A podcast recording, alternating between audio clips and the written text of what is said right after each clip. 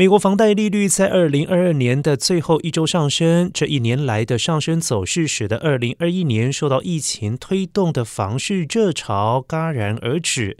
房贷金融巨头联邦住房贷款抵押公司房地美二十九号公布的贷款商调查显示，三十年期固定利率房贷的平均利率从上周的百分之六点二七上升至百分之六点四二，而该房贷利率去年同期为百分之三点一一。然而，美国房贷利率在二零二二年创下了历史上最大年度涨幅，因为美联储采取积极行动抑制通膨，更高的房贷利率可能会使得每个月房贷还款增加至少数百美元，使得在这个价格保持高涨的市场，拥有房屋对许多人来说更是遥不可及。